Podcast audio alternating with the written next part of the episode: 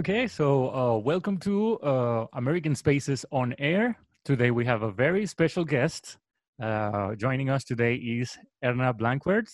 Uh, she is a PhD in viticulture uh, since December 2015 at the Stellenbosch University. She is a Fulbright African Scholar alumnus and spent her six months Fulbright at Washington State University and she is currently the coordinator of Vita Global Erasmus project for the Stellenbosch University and a reviewer for a number of accredited journals. Uh, welcome, Erna. How are you today? Hi, good evening, Mario, uh, from Stellenbosch, South Africa. Um, thank you very much for having me, and hopefully, uh, it will be a fruitful and insightful uh, interview. Um, so, Stellenbosch is located. Uh, it's a town in the Western Cape. Uh, in South Africa, we have about nine provinces, and it's the, the only province in South Africa where, where 90% of uh, grapevine and wine is cultivated. You might be wondering why only in this particular province. It's because there is a Mediterranean climatic condition. So we have winter rainfall just like uh, in Chile, so in June, July, August. And then, of course, We've got hot, dry summers, and uh, our summers is normally from just like in uh, South America, of course, in uh, uh, December, January, February. Um, but there are some slight differences in terms of winemaking and when we harvest, uh, because in Chile, you of course harvest a little bit later compared to South Africa. So Stellenbosch University is situated about 30, uh, it's a 30 minute drive uh, from Cape Town um, and of course, I'm sure most of you have seen the lovely beaches and scenery we've got. Uh, I had the opportunity uh, to visit your wonderful and beautiful country, Chile, as well, which I uh, am very fond of as well. And uh, I wish to come and visit you again once we are past COVID. Um, and just to taste some of your magnificent and exquisite wines you, you offer. Uh, but Stellenbosch University is just over 100 years old. Um, it started uh, as a, um, the, it was known as the um, Victoria College, and it was later uh, called or renamed to Stellenbosch University. Uh, the faculty that my department is situated in, the Faculty of Agri Sciences, is one of the oldest um, faculties and what was one of the oldest faculties or first faculties of the university. Um, and currently we are situated in the center of town.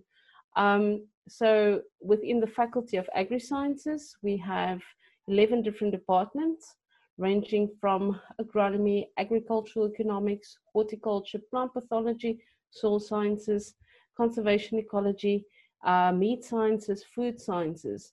And this might differ with other universities around the world where you actually have um, food sciences as part of natural sciences.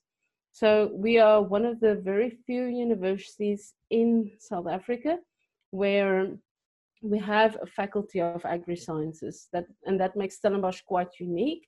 And if you look at the ratings, um, when, when, we compare our, ourselves with the rest of the world, uh, our faculty is actually one of the best around the world, despite being uh, being one of the smallest compared to the other 10 faculties of the university. Um, so they say dynamite comes in small packages. And then, of course, we have the Dep- Department of Viticulture and as well. Uh, it's the department where I am a lecturer in um, and where I teach undergraduate modules um, for, for our students. And I also have postgraduate students working on a number of projects um, ranging from climatic studies uh, and the impact thereof on on uh, grape quality and of course wine quality. Uh, Stellenbosch University and, and the town itself, it's one of the most known uh, centers because of the rich wine history. Um, basically, the, uh, as I mentioned prior, the, the university is in central downtown or in the center, and we are surrounded by vineyards. So it's a very touristic town and now even during uh, covid period it's really strange not to see any tourists in town um, it has a vibrant student life and uh, we normally have ample a couple of thousand, five to 6,000 students um, in a semester here um, coming to do either semester or spending one full year on campus. Uh, but it's a very popular destination for a number of reasons. And of course, you're half an hour away or 20 minutes away from the beach um, and the Garden Route in the Eastern Cape, etc. Um, and of course, um, about two hours away from um, the Big Five. you can see lions, uh, giraffes, um, uh, etc. Okay, I would like to talk more about the touristic aspect of Stellenbosch, but first, um, since you're also a, a Fulbright alumnus, uh, I would like to ask you um, when or how did you become interested in studying abroad? Um, I was born in a town called Paarl. It is about 30 kilometers from Stellenbosch. So I grew up in a, uh, and my father used to work at uh, which is part of the Distell group up until today. And I always had a curiosity um, about grapevines, being surrounded by them. Um, and then I was fascinated by these words on, on wine bottles saying strawberry, lychee, pear. And I thought to myself, what did these people smoke? And um, and and and I I realized that you know curiosity. I, I need to want to know more, so I decided to enroll for this program here at Stellenbosch University. Uh, and what makes Stellenbosch also very unique is that it's the only university where you can study a BSc degree in viticulture and enology uh, in South Africa. So it's very unique. Um, and, and so I came to Stellenbosch um, and I always want, I was fascinated by traveling. Um, and I wanted to, to, to find out a little bit more about uh, what makes the vineyard tick, trying to understand and trying to have a better grasp of what's happening. And uh, I was privileged, and, and the traveling bug bit me uh, when my master supervisor advised me to uh, apply for an international exchange period. And I thought, why would you do that? And she told me, trust me, this is going to ch- open your world. Um, so at that time, I enrolled for the International Student Exchange Program, ISEP, and I think they are still active and still doing exchanges, depending whether your, your university, of course, has an agreement. And I went to uh, France uh, uh, in, to the Loire Valley in, in 2008, where I spent six months. Oh my gosh, I have some understanding of French, but boy, did it open my world. Um, I made friends, which I'm still friends up until today, people that I can still call night or day when I have problems. Um, and it just opened both my social, um, increased my networks uh, from a social side, um, but also from a scientific perspective. And as a young scientist, I came back with a lot of knowledge, which I still use up until today in my current research projects. And um, I, I, finished my degree, my PhD in 2015. I had somewhat of a different um, uh, uh, progress during my PhD um, because normally you do your undergraduate, your postgraduate, your PhD, and then you do a postdoc. But I was appointed as a junior lecturer in 2009, and then I was uh, appointed as a lecturer just after I graduated. So I never had a, a postdoc period where I could experience a different laboratory. And then I read about the Fulbright, um, and I thought, hmm, should I, shouldn't I? I've heard a lot about it people told me it's extremely difficult to apply for, but oh well, I love a challenge. Let me try. Um, yeah, and that's how I decided to um, enroll for Fulbright. Uh, yeah. Okay, so that's how you found out about uh, Fulbright, right? Uh, yes. And uh, what was the application process for you like? And uh, and of course, why did you started thinking about the United States and Fulbright in particular? Um, I approach it a bit differently. First of all, like I said, I never had the opportunity to do a postdoc position or be a postdoctoral fellow. And um, in 2016, I attended a, a, grapevine physiology conference in Italy, and I met Marcus Keller. Um, professor Marcus Keller is a distinguished professor in viticulture, and I was blown away by the research what this professor did. Um, so I decided um, maybe this is time to, to, to just see what this professor does. Uh, some of our research, um, I do some of the things that he's did in the past, and I think he will be a great mentor.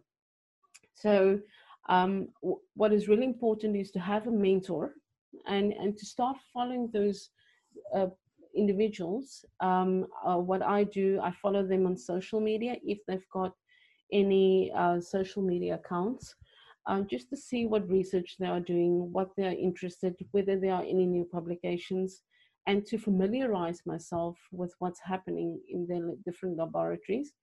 And seeing that I met this professor at this conference, I emailed him and I said, um, Dear professor, I don't know if you remember me, um, but I'm interested in doing a Fulbright. Can I come to your laboratory? And I thought this professor is going to laugh my face, but uh, he immediately replied and he said, Yes, of course, you're always welcome. Of course, I remember you. Um, and I think the biggest fear of, of doing this is the fear of rejection. And I think once, once you can actually break that stigma of, of people going to say no, um, in 99% of the times when I asked a senior academic or a professor whether I can come and even do a research visit if I'm traveling Europe, I normally try to combine it with a research visit. The answer is always yes. I never got a no. The only time is like, no, I cannot do it on that particular day.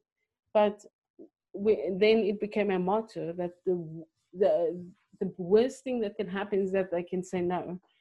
Um, and and people always tell me, but don't you think you're pushing it a bit? And I said no, because I want to learn from that individual. So um, he, Professor Marcus Keller, said, yes, you can come. Um, so I started the application process. Uh, fortunately, I, I, had a research project in mind, uh, which I already received funding from the, our National Research Foundation, the NRF, and I wanted to do an extension of the project, which was perfect because it fell within the, the scope of what Professor Keller does. And I then went and uh, completed the project. Of course, you need to do a research project. And within the Fulbright program, of course, there are different umbrellas. Um, one is for teaching, um, uh, a US scholar, also a teaching program, um, and as well as a specialist. Um, and, and also for US scholars to come from the US to go to other countries. Um, and, and I completed the application process. And then I thought, well, I'm also of the opinion when, when, when I apply for something, at least I went through the entire process of applying. And then, of course, I can still get a no, but at least I tried and, and I got some experience to go through the process. So I sort of forgotten about the application until I got the call and said that I should come for an interview.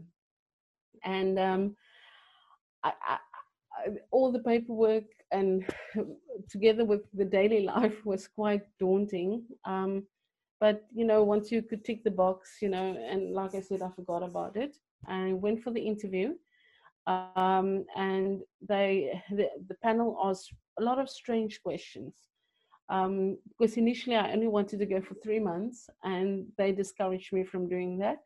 They told me go for six months or go longer. And I thought, are these people crazy? Why do they want me to go for so long? And I only realized that, um, I, and, and I will tell you a little bit later why um, that happened. But um, as I walked out of the room, I thought, I'm not going to get it. But it was a good experience. I'm going to forget about it. So a couple of months later, I got this call and I thought like, who is this? And then they told me no, but I got the Fulbright. I was just sitting there and I thought, how is this even possible? Because I know what a prestigious program it is, and the doors that it can open. But being able to write that on your curriculum vitae, of course, it opens a lot of doors for you. Um, and and yes, you shouldn't be scared of all the paperwork. Um, and like I said, it's it's very important to stay connected. We're living in a very fast-paced world where people of everything is fast moving, but my, my normal modus operandi is during when I get to the office on a Monday, um, I normally try just to, to browse every possible page which I bookmarked for new opportunities. And it's in order just to stay connected, find out what's outside in the world. Because here in South Africa, a lot of young people always complain that they do not have a lot of opportunities which I get frustrated with because I know that there are a lot of opportunities, but you should be able and willing to put in a, bit of effort in order to achieve your goals. And I just still do it. Um, every morning when I wake up, um, the first thing I do is just to browse Twitter, social media, see what happened in the couple of hours that I was asleep. And if something new popped up, um, whether it's new publications that was published. Um, and, and it also helps me because I've got a little black book where I put in new research ideas and it, it helps me to form new and formulate new projects, etc. But staying connected and figuring out what's happening in the world to project yourself, um, it really helps me. And it's important to visualize and to have a vision because you should have a short, medium, and long term plan.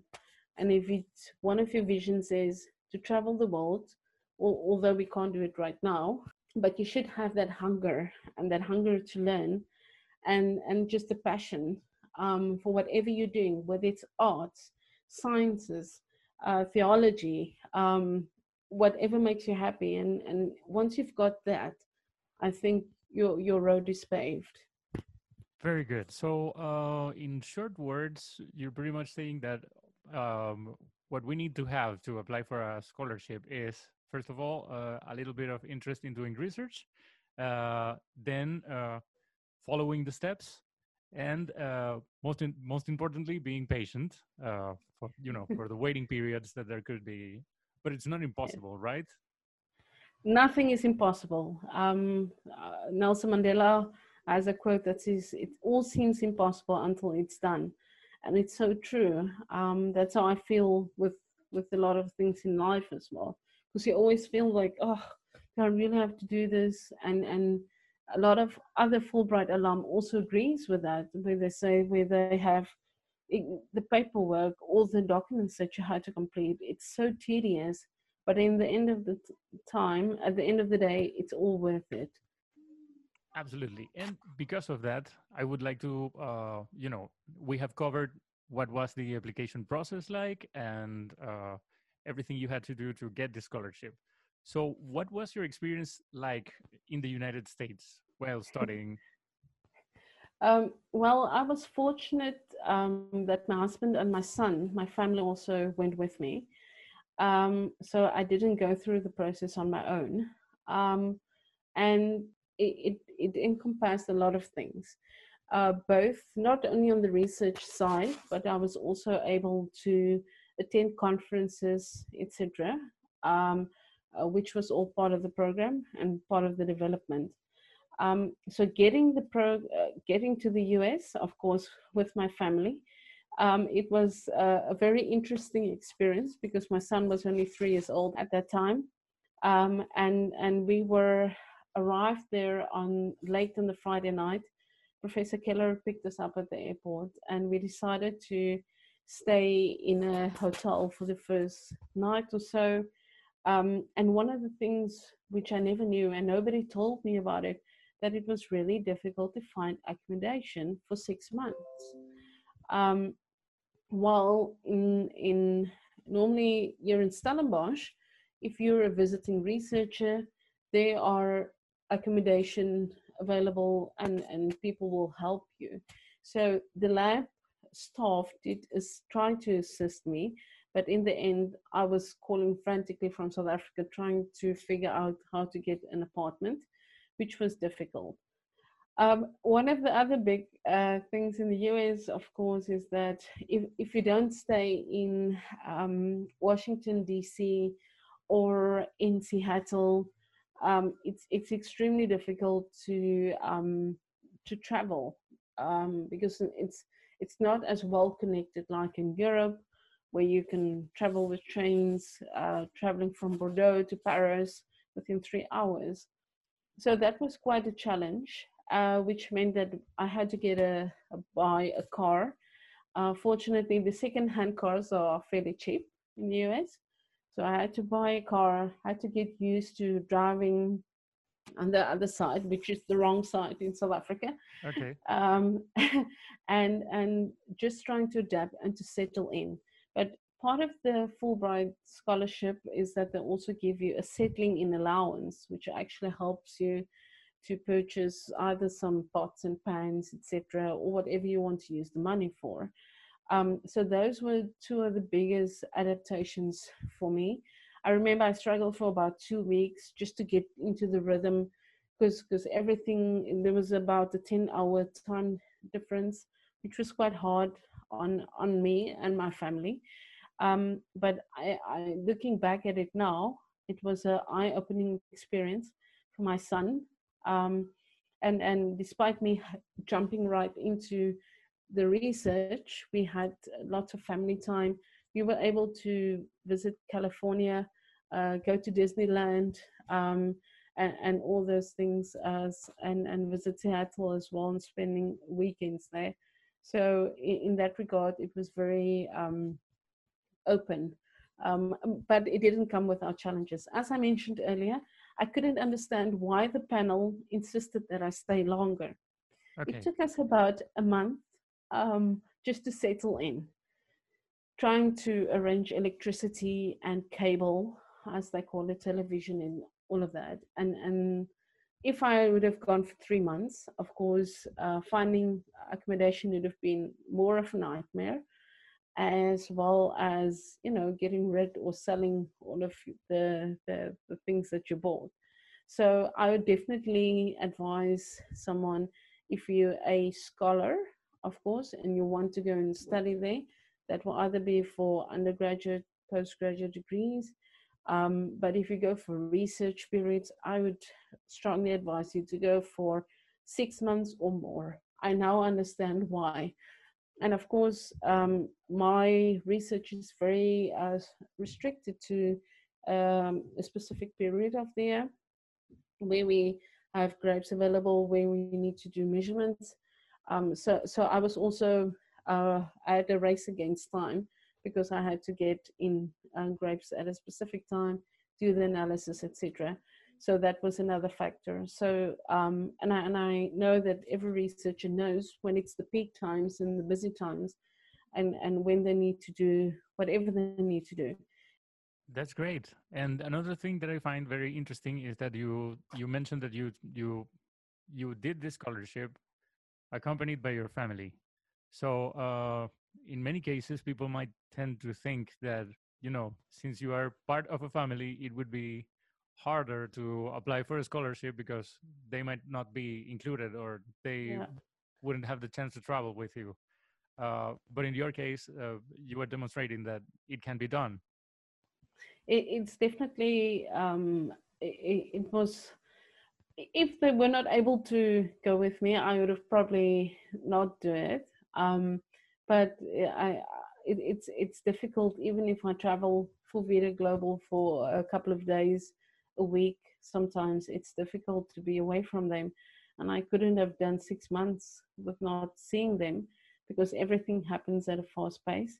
And one of the nice things is that the fulbright scholarship also offers a monthly dependent dependent allowance for your dependents. Um, and of course they also provide you with a stipend. Um, and the stipend is based on the research site or the state where you are based um, so those are things that you should keep in mind. If I may, Mario, I, I actually want to give the um, some tips or guidelines. Absolutely. Uh, and, and something that I've learned from the experience. As I mentioned, it's really, really um, important accommodation. It's, it's not as in South Africa. And, and there's probably a big cultural difference, which I now understand um, between the two countries. But one of the main things when you are in the US, um, insurance, uh, medical insurance, it's so expensive. Um, and and my advice is just to get the best possible insurance. Um, um, they also part of Fulbright. They do provide primary medical coverage uh, for the grantee, but in the case of my family, I had to get additional uh, medical insurance for them, um, just in case, because anything can happen. Um, and it's something that if you apply, just be sure. Um, I, I, remember when I left South Africa, I had three uh, medical insurances. And, and by the time I got back, I only had two because the one expired. Um, but it's really, really important to have very good medical insurance uh, if you go to the US because it's very expensive there. But um, in South Africa, we have companies that normally does travel insurance if you travel abroad. So that will be a very important thing for um, any international student that's planning on traveling uh, okay. to, to, to keep that in mind. Yeah, in the case of, of Latin American viewers, uh, well, they would have to research uh, uh, uh, medical insurances in their specific area. But yes, that's a great tip for everyone interested in studying abroad, especially in the United States. Uh, okay, so um, you mentioned that you have been to Chile, right? Yes. okay, so I would like to know uh, uh, what is the wine industry like in South Africa uh, with more detail, and how does it compare to Chile? Um, in South Africa, we have a wine history of more than 360 years. I think the Chilean wine industry is a bit younger. Um, and of course, in South Africa, um, we have um, lots of space. uh, where in Chile, you, you have your 200 kilometers in the diameter, uh, smaller space. But in if you think in terms of wine style, style. Um, the Chilean, the South African wines, of course, we are a bit warmer. And, and I know in Chile you get certain regions which is a bit more arid and, and drier. Um, but I've tasted wines from Chile which is phenomenal. Um, in in the sense that um, I, I when when I was there, we were having a we did a wine tasting in Casablanca, where um, I told uh, one of the professors in Vita Global, I told him, uh, Jean-Michel, I told him, but it's, it's, this wine reminds me of a, a, English sparkling wine because the British in the UK, they are making a lot of wines now as well. And because the acidity was so high, but it's only because my South African palate is not used to very high and acidic white wine. Um, as for your red wines, I love Carmenere. Um, it reminds me of uh, uh, Cabernet Sauvignon. Um, and, and Cabernet Sauvignon here in South Africa, in Stellenbosch specifically, is one of the flagships. Um, if you want to compare South African uh, wines, of course, um, South African wines are, is better but I'm just biased. I'm just biased. okay. And um, but we have a our, our um, main variety white grape cultivar which we plant here is Chenin Blanc. And uh, Chenin Blanc, we it's a very versatile grape variety, um, and it's a cultivar where we can make sparkling wine with with it, or Méthode Cap Classique. Um, it's actually champagne, but the French doesn't allow us to call it champagne. Okay. Um, table wine um, and also dessert wine, uh, your sweeter style wines. Um, and and of course now uh, here in South Africa, and I know that there's been research done on, and this is in Chile as well, where we, if you have grapevines that are older than 35 years of age, in South Africa, we call them old vine uh, wine, depending on the cultivar. So old vine Chenin Blanc. And these wines are quite exquisite. Um, they taste completely different to younger uh, producing vineyards, and they are quite expensive. Uh, they retail for about 800 rand to 1000 rand per bottle. And I can't remember what the exchange rate is between uh, pesos to to rand. Sorry about that, we'll Mario. It out. but it's it's it's very exquisite wines, and about 60 uh, percent of South African Chenin Blanc is exported to the US, um, and and and the US love these wines. Um, as I mentioned before, we also specialize in um, Cabernet Sauvignon is the flagship cultivar. It's of course the red cultivar which is planted, um, the most planted red grape variety around the world. And it does well in this area because we have um, lots of red soils, which is very, very fertile in this region. And then we've got um, some granite soils as well. Um, so these Cabernet Sauvignons does very well. Um, what this region, one region is also renowned for, is um, uh, its Bordeaux blends. So the, the, the classical Bordeaux varieties. And um, I think I've tasted one or two or some blends and, and mostly in Chile, but not a lot. Maybe I just didn't visit the right wine farms. Uh, but maybe next time I'll come and taste more of your Chilean wines. But I think um, Chile is, of course, South Africa's biggest competitor uh, when we export wines to Europe, um, and also not a wine only, but also table grapes, um, because we more or less in the same time that the grapes ripen, table grapes, and of course it's a big. Um, so, so we're we have some competition going there in on there as well. Uh, but it's positive competition. Competition is all, all, not only bad, but it's also good. Absolutely. Uh, okay, so um, at the moment, you are coordinating an Erasmus project, uh, which includes uh, 16 institutions from nine countries. Of those institutions, uh, two of them are Chilean universities, one being uh, Universidad de Talca. Um, so, can you tell us a bit about uh, this project? Um, the, the project is an Erasmus Plus funded project, um, and it's called Vita Global. Um, the concept or the idea and the vision of this project is to find a common ground because if you look at the participating countries, like you said, Chile, Uruguay, um, Argentina, South Africa, Georgia, and of course our friends in Europe, Italy, France, Spain, and there's someone I'm forgetting. uh, Port- Portugal. Portugal. Okay. Uh, yes.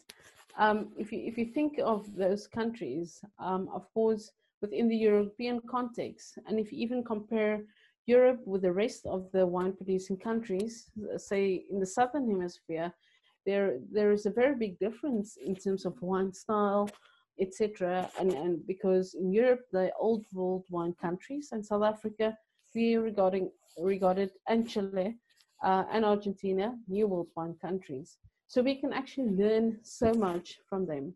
Yet, despite our differences, there's also lots of commonalities. We all have um, diminishing um, resources uh, for winemaking. We all have cl- face climatic change.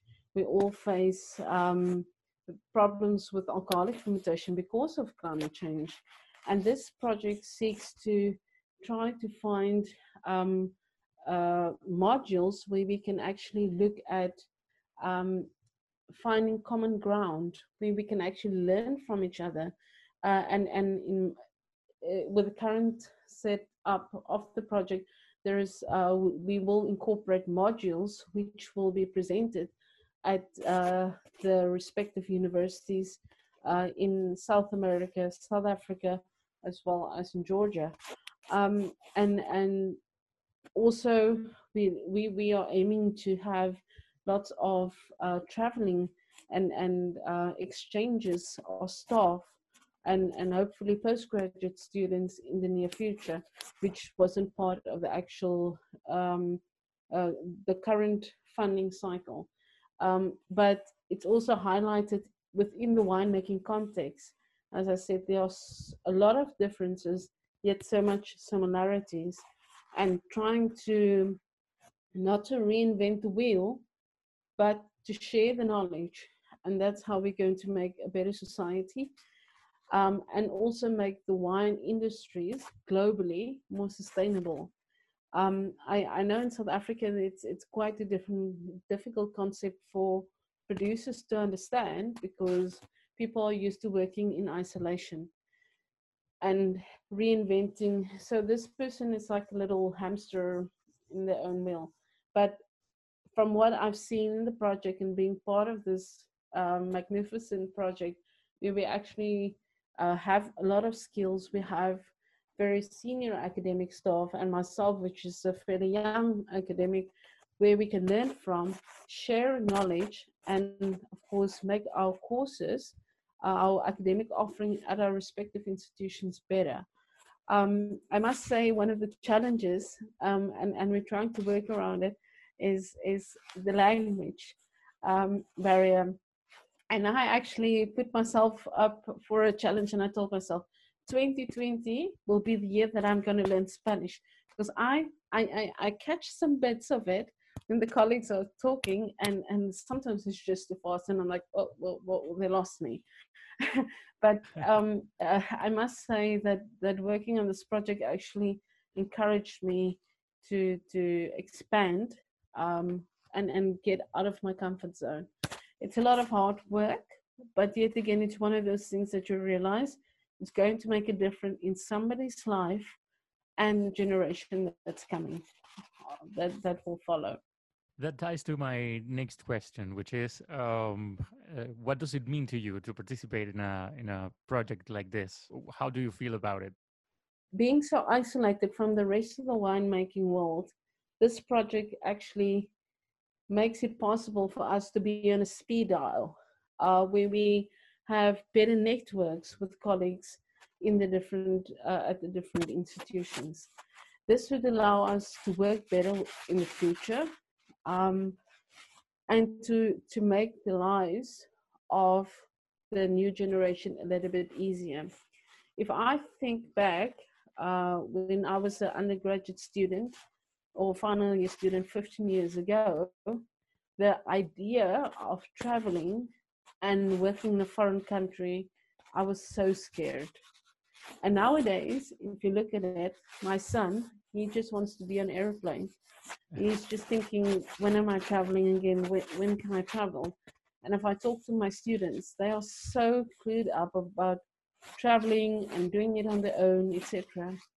And I think if we are in a situation like wine, working with a commodity which is so cosmopolitan, where people want to experience, which links on to tourism, and we are able to uh, create jobs, because that's in essence what indirectly what we are trying to do with this research projects as well. Um, seeing how we do things um, in the different countries and learning from them, um, I think we we are on the right road um, for the future um, because I won't be here to solve all the problems. I can't solve the current problems all on my own, but if we work together, I think that's that's the way to go. That's a beautiful message. Um, additionally, how do you think the tools you gained by studying abroad helped you to get where you are now? Wow. Um, like I said, the tools that I got from studying abroad helped me. Um, it actually changed my life. Um, I remember as a as a student, it it uh, it helped me. I was always independent, but being independent and being in a foreign country, not speaking the language fluently, oh my gosh, it taught me how to be pushed out of my comfort zone and adapt to those situations and trying to figure out what is this person screaming at? Is this individual screaming at me in in in France? What did I do wrong? Um, but what what's made it a little bit easier to understand is my my ability to wanting to learn and trying to understand. I think it also comes from my South African background, where we come from a history where people are not fully understood, where people were marginalized. And that sort of pushed me to trying to understand why do people behave the way? And is there something I can do to change it? In some cases, you cannot change people's perceptions and the way they think about things, but you, you can try to assist to make something better at least. So um, the, the biggest tool that I've also learned is patience because I'm very impatient. Okay. Um, so being abroad and, and completing all these forms and waiting such an extent that you sometimes forget that you applied for things because I want to see things now. I, I want to see change now. And, and being away, um, being more independent, trying to figure out things. If somebody screams in French or whatever language, and, and you, you can't express yourself, um, it actually helped me to navigate those emotions as well and, and grow emotionally as well because you are away from your comfort zone. Um, and, and back in my time when I was doing all of this, of course, now with uh, when I did my Fulbright, it was a bit different. Um, we only had SMS.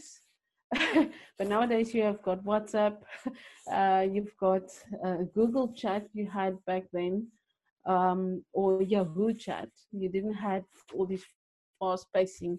You can quickly call somebody halfway around the world. So yeah. technology definitely helps. Um, it definitely helps, um, and and trying to navigate your way around that.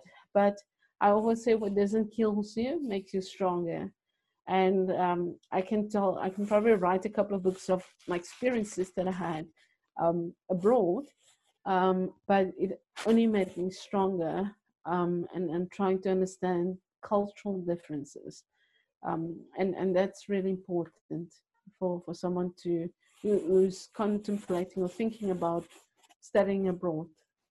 Absolutely, but it definitely worthwhile. Absolutely.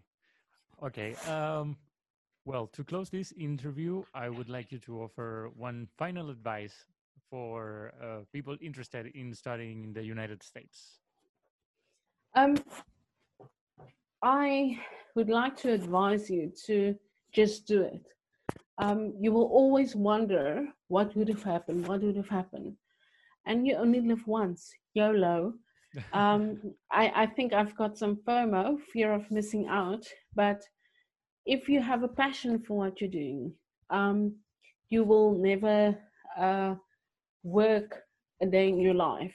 Because if you are passionate about what you're doing, um, and sometimes you're not sure uh, if is this the right thing that I'm doing, and they you, you don't always understand because you you there's so much happening in the w- world out there now, and and you need to have your goals um, plan uh, for yourself um, worked out. Not that somebody else is telling you what to do. That's really important. Um, just do it. If you're wondering about it, just do it.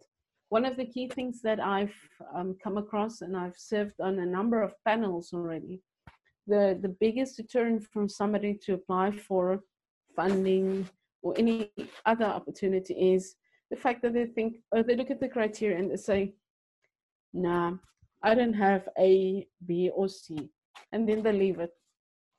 But imagine if all everyone that sees this says that. Then of course the panel, when they receive it, they will see that you don't have A, B, C. If they invite you for an interview, be honest. Tell them I don't have A, B, or C and it's up to the panel because first of all they will see that you were honest and that you know your own shortcomings and that is a big positive um, just be positive i know it's tough out there and the reality sometimes it sounds very easy, but it's not, and and work hard. That that's some of the advice that I want to give. Thank you very much. I think everybody listening will find that very, very useful. Uh, I definitely had a lot of fun in this interview, and I learned so much about uh, the wine industry or, around the world. Uh, so I'm very thankful for your time and for being with us today. Um, no, Maria, I'm the one that should be thanking you for this opportunity to speak to all of the listeners.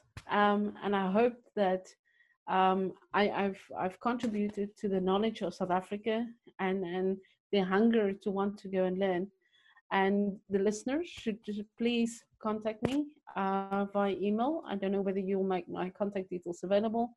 Um, and, and if they have any more questions, I don't know all the answers. That's why I can also always divert the questions, uh, whether it's about Fulbright uh, or visiting South Africa. Um, I, I can always get uh, the relevant people to answer the questions that they've got. Thank you very much for the offer. Well, Erna, it was a pleasure talking to you today, uh, and I hope you can visit us in Chile uh, at some point, uh, or I hope I can visit you in in in in Stellenbosch. It would be so fun. I, I definitely think you, you should come and visit us, or or you we, we can meet in Europe, and okay. and then you will you will understand the twenty four hour or more traveling time. Okay. That's fantastic. Thank you very much again. And, Pleasure, uh, Maria. And uh, mucho éxito con las clases de español. A wait, lot of success. Wait.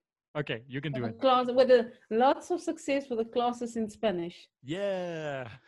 ah, so, see, I, I get some of it, but then sometimes when you guys start talking too fast, I'm like, whoa, whoa, whoa, whoa. but yes, thank you very much for the opportunity. I appreciate it. Thank you. And enjoy the rest of your day. You too.